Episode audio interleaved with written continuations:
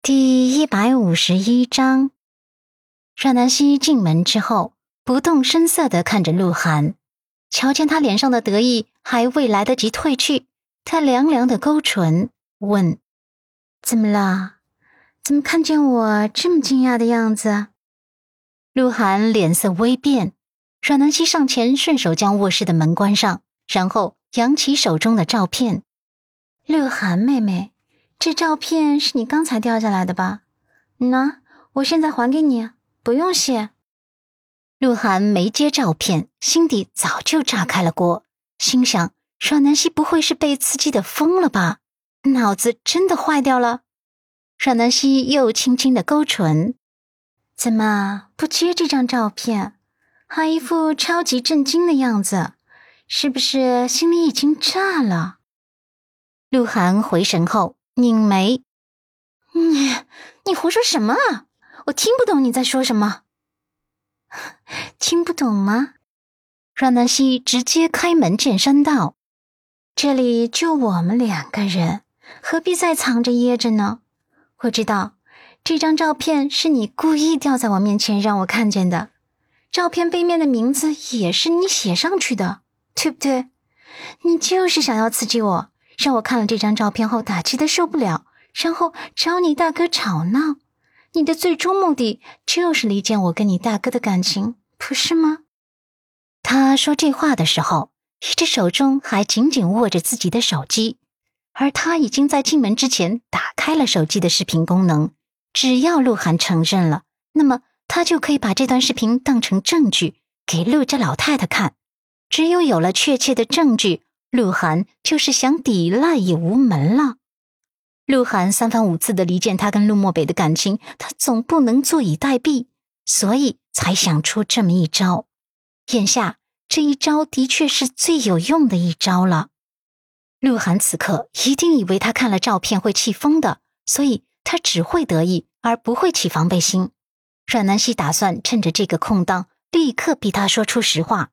他又挑衅的扬眉。怎么有胆子做这件事，没胆子承认了是吗？这可不像是你鹿晗的作风啊！他这不卑不亢、不气不恼的模样，着实让鹿晗被震惊的说不出话来。刚才他明明看见阮南希被刺激的瘫软在地上的，就连他熬的红豆薏米粥都洒了一地了。短短十几分钟，阮南希这个贱人怎么又满血复活了？而且。脸上看不出一丝悲伤和愤怒，反倒是开始质问起他来了。他一时搞不清楚状态，不知道阮南希到底是什么情况、什么心态，所以他拧眉沉默着。阮南希又继续反问道：“你现在是不是快原地爆炸了？是不是内心各种揣测呀？你觉得我看见这张照片后一定会崩溃，可没想到我还是很淡定，是不是？”你自己是不是心态快要崩了？老实说，这照片拍的不错，照片上的女孩子笑容很灿烂，衣服搭配的也很青春洋溢，还有这发型，是不是特别像我？鹿晗眉头再度蹙紧，这样子冷静的阮南希让他心态差点就崩了。不过他还是深呼吸，稳住自己的心态。是，真的很像你。你也发现了，我还以为你没注意到呢。阮南希见鱼儿快要上钩了，心底一激动，又继续逼道：“我注意到了，我捡起照片的时候就注意到了，这照片上的女孩子跟我长得很像呢。”鹿晗有些反感的瞪他：“注意到了？既然你注意到这张照片了，那你心里就没点其他想法？”有。阮南希点头，我肯定得有想法啊。鹿晗看着他，有些急切：“你什么想法？”他就想知道阮南希此刻的淡定是不是强颜伪装的。阮南希将鹿晗的反应尽收眼底，然后不咸不淡的道：“我的想法很简单啊，这个女孩挺漂亮的，简单纯净，美好的就像是一潭清泉一般。”仅此而已。鹿晗有些不可置信，一副看着脑残的样子盯着南希。阮南希点头：“对，仅此而已。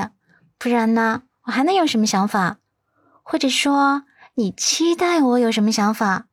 是不是觉得我看了你故意掉下来的照片后，应该气急败坏的去找你大哥吵架，然后再闹离婚？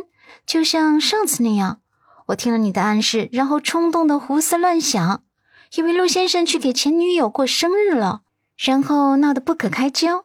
是不是这就是你想要看到的结果呢？